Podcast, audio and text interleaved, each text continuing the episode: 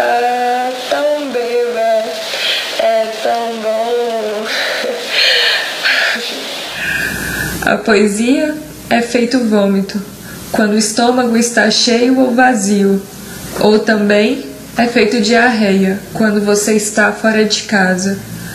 Você pode até tentar segurar, mas se você for poeta de verdade, vai ficar se contorcendo até conseguir aliviar. Quando conseguir, é um alívio para o corpo e para a alma. Solta até um ar, os foles correm. Minha poesia é feita de vômitos, merdas, lágrimas e um pouco de sangue, de menstruação.